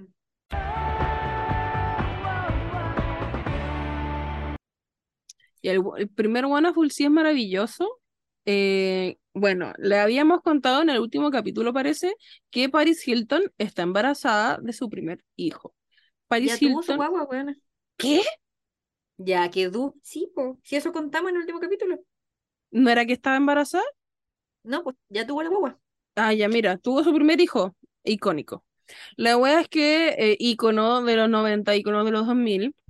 Bueno, eh, con eso a, Paris Hilton le han hecho muchas entrevistas por cómo se siente esto de ser mamá, cómo esta nueva experiencia, la mierda, bla, bla, bla. Y Paris Hilton en una entrevista hace unos días dijo que esto para ella siempre fue algo súper imposible e impensable, porque ella por mucho tiempo pensó que ella estaba rota, porque nunca sintió la sexualidad como todo el mundo la sentía y que la primera vez que sintió real atracción, atracción sexual es con quien hoy es su esposo y el papá de su hijo. Eh, y que siendo que en un momento fue eh, la sex symbol, la niña rebelde que aparecía sin calzones con Lindsay Lohan después de carretear, que las trataban de maraca en todas partes, como hablar como de tu sentir demisexual, eh, en donde tu primera vez que sentías atracción sexual por una persona es porque no es tu, es tu pareja, es paloyo igual. Así que muy feliz por Paris Hilton y por y yo creo que feliz porque qué intenso, bueno, yo tengo amigas sexuales con quien he hablado de esto, qué intenso el darse cuenta cuando lo que estaba sintiendo era normal y tenía un nombre y que no estaba ahí roto. Al pico, es que yo creo que hubo un momento de la historia, un momento de la historia, como en los 2000, donde si no culiabais, como que era raro, po. Sí, po como que había que culiar y tenía que culiar desde temprana edad también, como... Y si no sentía ese deseo, em, era como ridiculizado, pues bueno. Yo creo que quizás sigue pasando, más quizás los hombres. Mm, pero yo también sentí esa presión en algún momento cuando era más chica. Como todavía eres virgen y es como puta, sí, pues. Sí, sí, es paloyo. Sí, y que se, que se hace la contra con que todavía eres virgen, pero si dejaste de ser virgen o mucho, eres maraca. Entonces. no hay cómo darle en el gusto. No, pues niña, no hay cómo. Pero eso, felices pues parejitos, la queremos mucho. Queen asexual. Marca de Kendall y Kylie Jenner son consideradas entre las firmas afectadas en el caso de la Polar. Aduanas sumó a este sello en su querella contra la empresa tras un presunto delito de contrabando a raíz del hallazgo de un contenedor con prendas. Estoy leyendo la nota de Radio ADN. Me gusta cuando lees como periodista. Fue el 14 de febrero Em, el día en que se descubrió un nuevo cargamento sospechoso con destino a la polar. O en la polar, lo peor es que ya los pillaron y no paran. O en la no, no paran. No se eh, detiene esto. Se encontró eh, un contenedor con 1.464 polerones y 3.204 buzos de la marca de Kendall y Kylie. Prendas que tendrían un valor de 39 mil dólares, que en pesos chilenos sería cercano a la cifra de 31 mil, no, 31, 31 millones. La mea voladita. Esto no para. Em, y eso, la, igual este proceso judicial está encabezado por aduanas. No es que la marca de Kendall y que, de Kylie se haya pronunciado al respecto. Yo creo que ni saben qué wea es la polar, weón. No, que les eh, importa a ellas también. Pero lo encuentro icónico, weón. ¿Sabes que yo encuentro icónico, pero merecedor de un azul, no? ¿Qué cosa? Que Kendall Jenner está saliendo con Bad Bunny. Uy, yo esa huele con un crimen de odio. Un crimen de odio. Bueno, como este weón tiene la cara de decir todos ustedes quieren ser latinos, pero les falta sazón, batería y reggaetón. Y se está comiendo la huevona más sin sazón de esa familia, incluso. Buena, sé que heavy. Y además, Dice Anejo. Y además me da mucha risa porque este weón siempre, bueno, ahora debe haber mejorado en su inglés, pero a ese nivel. Sí, pues siempre dice que no habla inglés, pues. Sí, y, y, le cuesta como hablarlo, entonces, ¿qué, ¿qué está pasando? Bueno, la cosa como que se semi confirmó porque salieron fotos de paparazzi de una cita doble entre Hailey Bieber y Justin Bieber y Kendall Jenner y Bad Bunny. Bad Bunny sal de ahí, esa no es tu Buena, pero paloyo. Lo mejor es que mi TikTok está lleno como de edits de una nueva temporada de Keep It Up with the Kardashians con Benito ahí. Me da mucha risa. Con Ben. Ben. Ben es el nuevo integrante. Y me encanta. Ben. Voy a subir algunos TikTok de eso, está muy bueno, está muy bueno. Y eso. Ya. E, eso es. el último bueno full sí. El último bueno full sí es que, bueno, volvió Super Bowl y con ello volvió Rihanna. Todo el mundo estaba expectante porque, bueno, Rihanna no se presenta hace muchos años, no ha sacado discos, se ha dedicado solo como a Fenty, a su marca de lencería y a su marca de maquillaje. La loca claramente, aparte de ser cantante, una empresaria, pero paloyo. Eh, más encima, todas sus marcas son muy inclusivas, tanto en color como en, en la marca de maquillaje, que tiene muchos shades eh, para pieles negras, y en talla en su marca de lencería, que tiene muchas tallas para diferentes tipos de cuerpo. Pero todo el mundo está muy impactante y esta mujer maravillosa vuelve a aparecer en el Super Bowl arriba de una tarima voladora eh, de rojo, rodeada de eh, marshmallows blancos, personas como disfrazadas como de Michelin, haciendo alusión directa a espermatozoides. Y ella el óvulo que da vida. Que da vida en cuanto... y tiene otra guagua en su vientre. Y le hacen zoom, se abre la chaqueta y tiene otra guagua en su vientre. Que todo el mundo estuvo muy confundido porque no sabíamos si estábamos juzgando el cuerpo de una mujer que acababa de, de ser madre por primera vez. Pero no, después el equipo de Rihanna confirmó que efectivamente se viene la segunda guagua icónico. Qué heavy, buena. Muy heavy estaba. Porque parió como ayer, pues, weón. Sí, pues si la guagua tiene menos de un año, según yo. No se hizo la cuarentena, sabí. No se hizo la cuarentena de tirar. ¿Cómo no se hizo la cuarentena de tirar? Porque siempre se. Es que hace muchos años, cuando no había mucho conocimiento en torno al cuerpo femenino, o sea, ayer, eh, se suponía que eh, después de eh, dar a luz o de estar embarazada, era muy difícil volver a quedar embarazada. Que la weá era absolutamente mentira y por eso hay tantas familias que tienen hijos tan seguidos, porque se suponía que esa cuarentena era real. La cosa es que después tanta gente empezó a tener hijos con menos de un año de diferencia que mm, eh, se empezó a sugerir la cuarentena porque el cuerpo no estaba preparado para volver a tener una guagua tan pronto. Hay mucha gente que eh, quedaba como con depresión postparto iba a tener una guagua ahora, como que todo muy complejo. Y se empezó a sugerir esta cuarentena eh, porque el cuerpo, como acaba de dar a luz, está mucho más propenso a tener una guagua si está como todas las hormonas y vueltas locas.